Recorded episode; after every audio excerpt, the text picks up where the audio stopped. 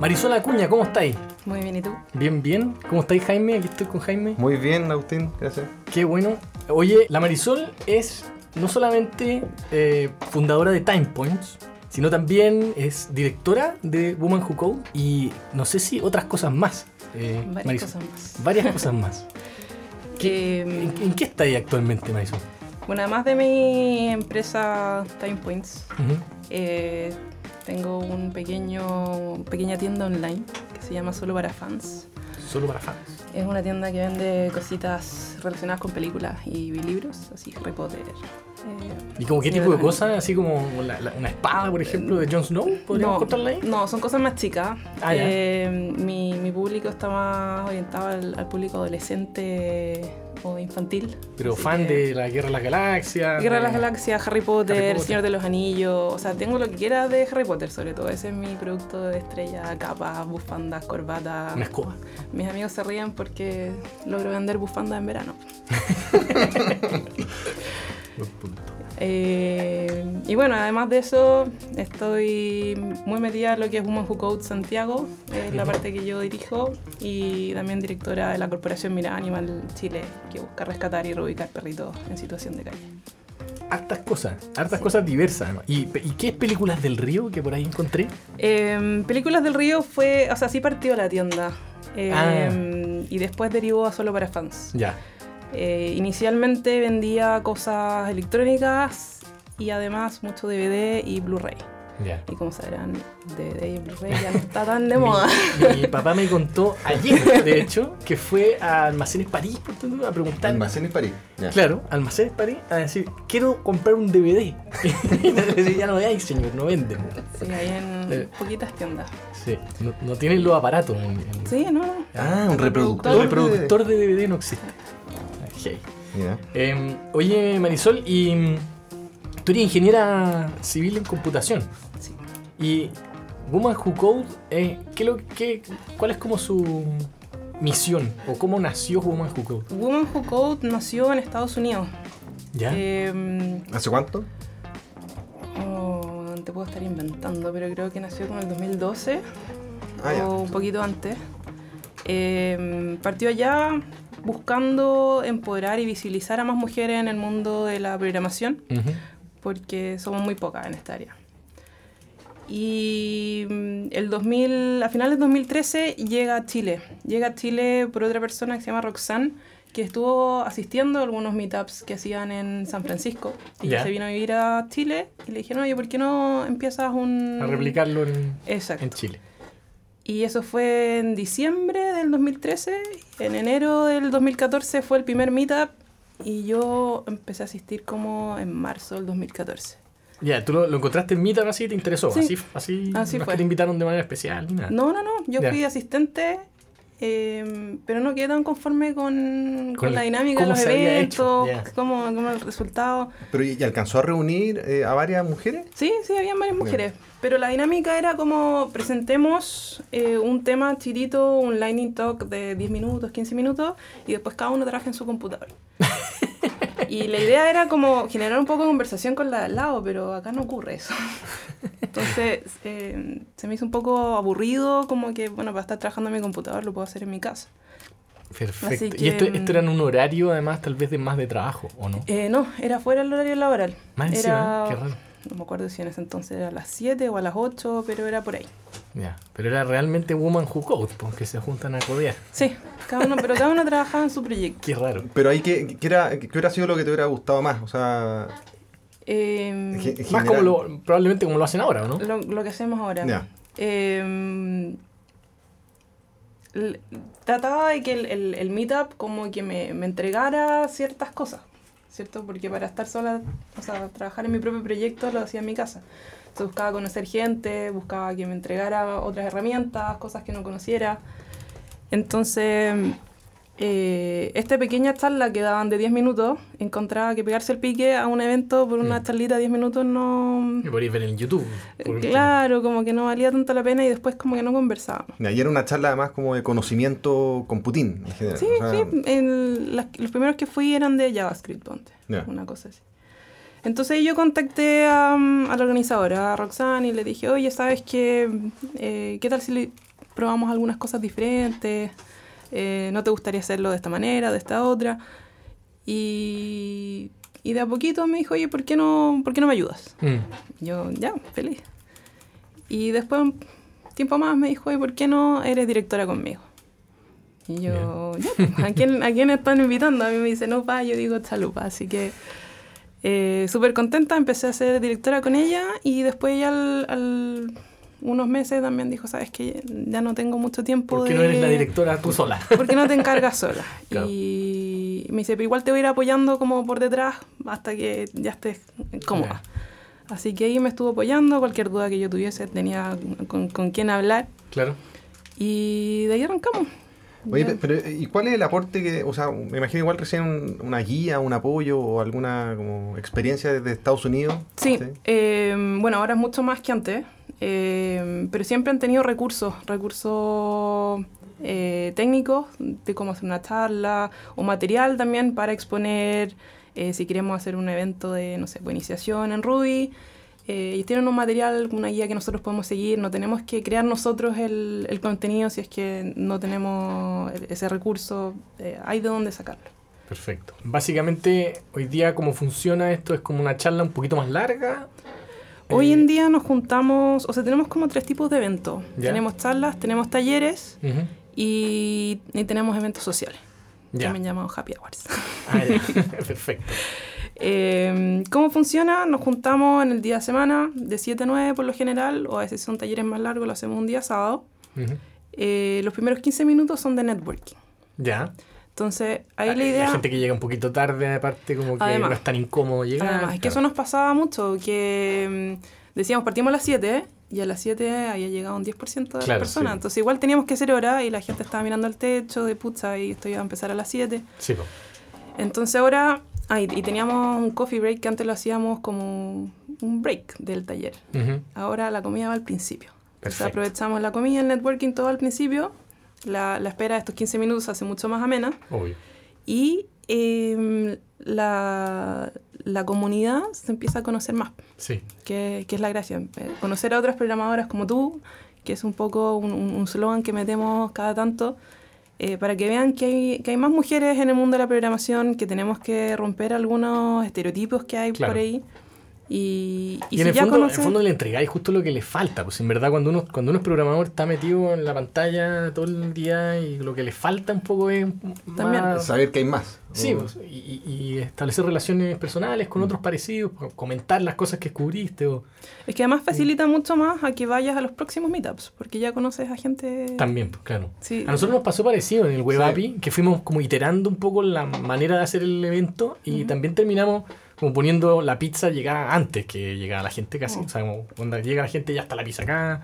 Eh, como que empezamos a modificar un poco en, la- en el mismo sentido, al final dándonos cuenta que el networking era muy valioso y que igual ah, nosotros mantuvimos esta idea de, de que nos juntábamos a, a programar juntos proyectos, pero pero al final el mayor valor es, es la relación, yo creo. Lo que, bueno, lo que el Meetup como que Sí. agrega. ¿Y, de qué edad llegan? ¿Qué, hacen actualmente? ¿Están trabajando? ¿Son estudiantes? Eh, tenemos de todo, pero principalmente ya profesionales.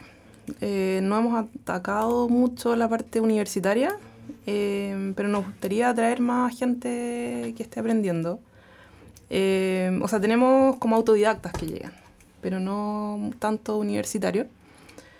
Eh, tenemos muchas personas que están buscando herramientas nuevas para poder avanzar en su carrera profesional.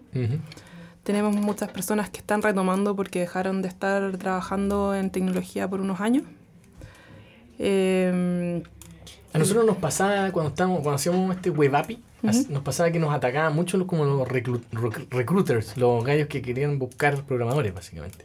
¿Ustedes tienen esa invasión de personas que van, eh, como en verdad quieren contratar a un, no, no, no programan, son women who hire, que van ahí. eh, a los eventos no nos ha llegado Ya, mucho, vale. pero sí nos están contactando, sobre todo ahora que aumentamos la cantidad de meetups. Nosotros hasta mayo de este año hacíamos a lo más un evento mensual. Eh, julio, considerando el evento que tenemos hoy en la tarde y de mañana, van a ser 12 eventos en Chuta. el mes. Y ya tenemos agendado eventos para agosto, para septiembre. Estamos empezando a agendar los de octubre. Eh, entonces las empresas se están acercando a nosotros, tanto de headhunters como empresas directamente, que quieren eh, tener más postulaciones de mujeres, que quieren, además que está hay un déficit de, de talento, entonces Sí, necesitan eh, agarrar primero al, al programador que esté disponible y que sea bueno. Entonces, el- la comunidad que nosotros manejamos es bastante buena para eso. Eh, hoy en día en Meetup tenemos, eh, ayer de hecho superamos los 1800 inscritos en, la plataforma. Entonces, eh, hay interés, hay gente, tenemos que seguir, no sé, agrupándola. y- Oye, un problema que yo me imagino que debe eh, generarse eh, tiene que ver con, con, eh, los distintos niveles de expertise que se pueden eh, dar. O sea, te puede llegar gente eh, Claro, con, todo tipo con de ganas de aprender. ganas de aprender, eh, con, con- con capacidad de aprender, sin tanta capacidad de aprender, no sé, con todo tipo de variedad. Y, y de repente las más capas tal vez se empiezan a aburrir. Eh, ¿Cómo, cómo pensáis hacerlo para el futuro? ¿Tenía algún Es que idea el- como de- de- depende del evento. Ya, En el mismo ah. evento nosotros ponemos, eh, necesitas saber los conocimientos básicos de programación o necesitas ya unos conocimientos más avanzados. ¿Estos términos te son familiares? Si es que sí, estás bien para el, para el meetup. Ya. Si es que no, tienes que estudiar o Ah, simplemente ir a uno más introductorio. Ya, y así también pueden tener más temas también. O sea, Exacto. mm, Es que los temas que nosotros presentamos eh, dependen netamente de las voluntarias. Porque todo este trabajo, incluyendo el mío, es 100% voluntario. Entonces, nosotros en cada evento hacemos una llamada a las mismas asistentes que están ahí a que se acerquen a nosotros y se motiven a dar una charla o un taller. Entonces, ellos, ellas mismas dicen, mira, me gustaría hacer algo avanzado, me gustaría hacer algo introductorio. Claro. Y las charlas pueden ser, las pueden hacer hombres, ¿o no? Eso ya Sí, también. Ah. También. Sí. ya. Eh, de, de hecho, yo ya sabía. eh, una pregunta muy galleteada porque acá en Fintual hicimos una charla con Woman Who Code, Sí. Sí, le damos, le damos Oscar, prioridad mm, a mujeres, si es que, no sé, pues tenemos eh, tope de fecha y hay una mujer, ojalá que sea mujer porque sirve más de, de inspiración, sirve más como modelo a seguir, como un referente. Eh, pero de todas maneras, los hombres son bienvenidos. El sábado pasado tuvimos un hombre, mañana también vamos a tener hombre, así que no... Y hombres también pueden asistir a nuestros eventos. Ah, sí. Ahora, les ponemos una condición adicional. que se pongan eh, peluca. No, no, no. Que tienen que invitar a una amiga. La idea es que Ah, nos ya. apoyen en el objetivo de Women Who Code, que es aumentar Claro. esta comunidad y, y- y, bueno, eh, visibilizar más a las mujeres. Sí. Así que el requisito adicional para los hombres para asistir es que vayan con una amiga. Buena. Está bueno el requisito, muy bien pensado. Oye, pero, ¿y cuál crees tú que es la principal barrera actual para que haya más mujeres programadoras? Una buena pregunta. Eh, o sea, el interés, yo creo que mostrar que, que es un trabajo muy entretenido y muy dinámico. A veces la- las personas me dicen, oye, ¿no te aburre estar todo el día en el computador? ¿Y Mm. tú qué haces? Hoy en día están todos pegados en el Sí, computador. sí. Algunos aburriéndose más que otros. Exacto. Y yo le digo, yo estoy entretenida, Claro. eh, o sea, desde la mañana hasta la noche y me entretengo los fines de semana también programando porque puedo atacar muchos temas. Entonces yo creo que eh, también mostrar esta, esta área como un área entretenida, eh, que tampoco es tan matemática, porque eso es uno de los... eh, no sé cómo decirlo, una, una, una preconcepción que tienen muchas personas que hay que ser seco en matemáticas para ser programador. Pucha, si no te gustan tanto las matemáticas, hay un sinfín de áreas donde te puedes meter a desarrollar que no necesariamente tienes que saber mucha matemática. Sí la lógica, la lógica es la base de la programación, pero la matemática no tanto. Así Claro. que... mm, Oye, ¿y ¿nunca hubo un grupo de así, como mujeres ingenieras? Que, En- Porque el- como que el problema es el mismo, en el fondo. Yo, yo, yo siento que, eh, o sea, siempre ha pasado que en ingeniería hay, hay falta de mujeres. Y... Eh, yo sé que en la, en, en- en la católica, donde estudié, ahora hay un, un grupo de ingenieras. Eh, no sé si cuando yo estaba en la universidad existía. Eh, Que igual eh, ahora como que se ha puesto más de moda esto de, de potenciar a las mujeres. Sí. Oye, pero a propósito, ¿tú cuándo, cuando, cuándo empezaste con, con el tema de la programación? Eh, yo empecé a programar más o menos a los 14. Eh, era fanática de una serie de la tele. 14, ese, ese es el año 2000, según mis cálculos. Sí, por ahí. Y Eh, no, existía, no, gracias. existía, no existía Facebook, no existían varias cosas todavía. No, no. No existía Instagram, no Yo no no, te- sé- yo no si tenía- tenía internet de cable. Yo, creo no que tenía celular el 2000. El 2000 apenas había gente que no, había mandado nunca un mail, me acuerdo. O sea, O sea, el primer mail fue el de la universidad, para mucha gente. para mucha gente, sí. No, yo tenía mi Hotmail, mi clásico Hotmail. Claro. Pero, pero claro, o sea, igual fuiste bastante avanzada en ese sentido. Súper. Y, y- y siendo mujer, como que debe haber sido como raro que, que te gustara, ¿o no? Eh, era raro, pero Raro en el sentido de poco frecuente, sí. sí, pero tampoco como que me había dado cuenta que era como raro. Ya. O sea, mm, mis amigas no tenían ese interés y no tenían ese interés nomás. No lo encontré que ella y yo era como un bicho raro. ¿Y cómo, pero cómo partió? ¿Tu, tu mamá compró un computador en tu casa? ¿o, O sea, teníamos un, un computador eh, y, y bueno, partí como programando en el, en el computador de, de la familia. Ya. Eh, y partí, bueno, con, con FrontPage, trabajando con HTML, lo que yo juraba que era programación. Después cuando entré a la universidad... harto, como bastante como clic, o sea, como arrastrar cosas y armar una página web, ¿no? era como hacer una página web en un documento Word.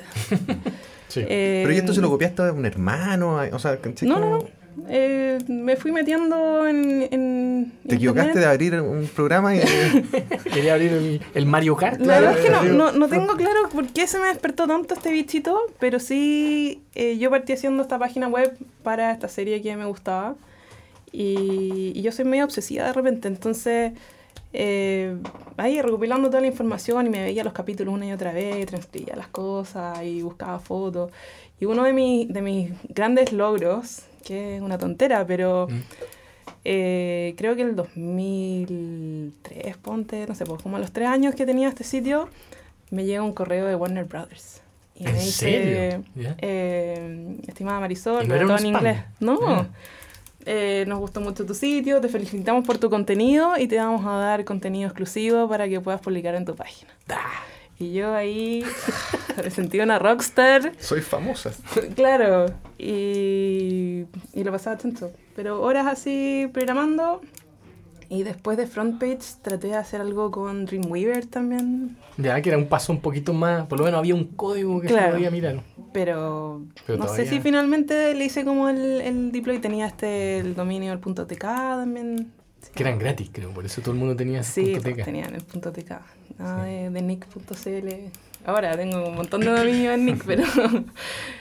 Eh, y así partí, eh, pero nunca lo... O sea, en ese entonces no lo imaginaba como... Como algo como de una carrera profesional. como- Claro, eh, me gustaba, lo pasaba chancho. eh, como a los 15, creo que fue mi cumpleaños a los 15, mis papás me sorprendieron con un laptop. Ya. Eh, me lo metieron en una caja, mi- mi- mi- mis papás venden corteza. Entonces me dijeron, para tu cumpleaños a los 15 aquí tenía un saco corteza. Y yo, jaja, gracias. Le pusieron mucho empeño a mi regalo. Y, y bueno, me dijeron, saca la corteza. Abre, abre. Y había un computador, un, un, un ¿Cuál era? notebook, un compact. Antiguo Guácala. compact. Pero cumplía todo su... Sí, no, en el momento No, para la época espectacular. Así que y ahí partí. Y la verdad es que yo quería estudiar astronomía. Esa era Ah, no, una de mis grandes pasiones. Pero ahí mis papás como que... Pucha, como que... El campo laboral, mijita. Sí. entre el campo laboral y que te vas a tener que ir al norte Claro. y, y nos vas a echar de menos, y nosotros te vamos a echar de menos. Y pucha, igual sí. Yo también quise estudiar astronomía y mi mamá me quería que estudiara astronomía. ¿En serio? Por suerte no quise. Al final no sé qué pasó que... Ay, ¿tu mamá le parecía bien? Pero es que ni uno de los dos cachaba lo que era realmente. No, yo, yo le, la barbaridad que le dije a mi papá fue publicidad, que quería estar publicidad. Y ahí mi papá dijo, no, no, no. no, mi, pero si dedícate después al tema publicitario. Mira, la atuntó perfecto. Sí, sí, sí me gustaba bueno. el tema. Entretenido. Así que, mm, bueno, posterior a eso, cuando ya tenía que escoger qué carrera seguir, eh, mi tío, el hermano de mi mamá, yo creo que esto él, él ni lo sabe, que fue tan... ¿Qué- Ah, fue tan eh, importante en tu... Claro, me dijo, estudia lo que sea un hobby para ti. Porque lo vas a hacer por el Ah. resto de tu vida y lo tienes que pasar bien. Que hey, como el... eh, como, es- o sea, un- lo, típico que dicen es como estudia algo que te apasione, algo que te guste, pero te lo puso en palabras muy simples para alguien de 18 años. Sí, y para entender bien Como que clarísimo, o Mm. sea, como pucha, la concreto. Sí. La programación, Claro. la verdad es que me entretengo, en, o sea, fin de semana completo, la semana. Y ahí dije ya, vamos Bacán. a estudiar ingeniería en computación. Mm. Ah, ya, y desde el día 1 sabía que era ingeniería en computación. Ah, entraste a ingeniería sabiendo que era computación. Qué buena. O sea, entré a bachillerato en realidad. Pero ¿Cómo? para pasarme a... es que Ah, quería, quería ingeniería en la católica. Ya. Y me faltaron un par de puntitos, así que Ah, entré a bachillerato, claro. Y de ahí me pasé a, um, a ingeniería. y- Perfecto. Pero um, para confesar, y aquí se lo voy a confesar a todos, Copié. Todos bueno. los oyentes, eh, la primera prueba de introducción a la programación me fue súper mal. me fue súper mal Es que y no me había, no había que programar en la primera prueba de introducción a la programación. No, no, sí, como- no, sí, tuvimos que programar. Teníamos que programar como las clases de un auto, creo, algo así. Y ahí me cuestioné como toda la Ah, vocación. ¿Y por qué, por, por qué crees que te fue mal? Si habíais programado un poco. Eh, O en realidad solo, había- solo habíais hecho HTML nomás, tal vez.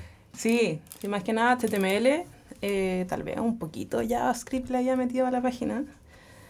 Eh, pero Java no era para mí era igual era No, otro claro. otro mundo esto de, de las variables y, Y pensar en un objet- objeto en sí objetos, claro. ese, ese era un concepto muy nuevo Claro. Eh, yo creo que me fue mal porque directamente me confié y no, no estudié tanto Claro. como que ah, yo vengo haciendo Sí. esto desde los 15 años Eh, pero ahí me lo cuestioné todo pero después de eso ya Agarraste vuelo. agarré vuelo, siendo ayudante. Claro. la- el curso de programación avanzada también fue uno de los cursos que mejor lo pasé. Bacán. Así que, o sea, lo pasé bien, me refiero. Sí. que lo disfruté mucho. Oye, ¿y, y durante la universidad empezaste a picotear en, en distintas cosas? Em, ¿O ahí te concentraste así 100% en la carrera? o sea, empecé con películas del río. Y ahí yo programé la página de ventas. Ya.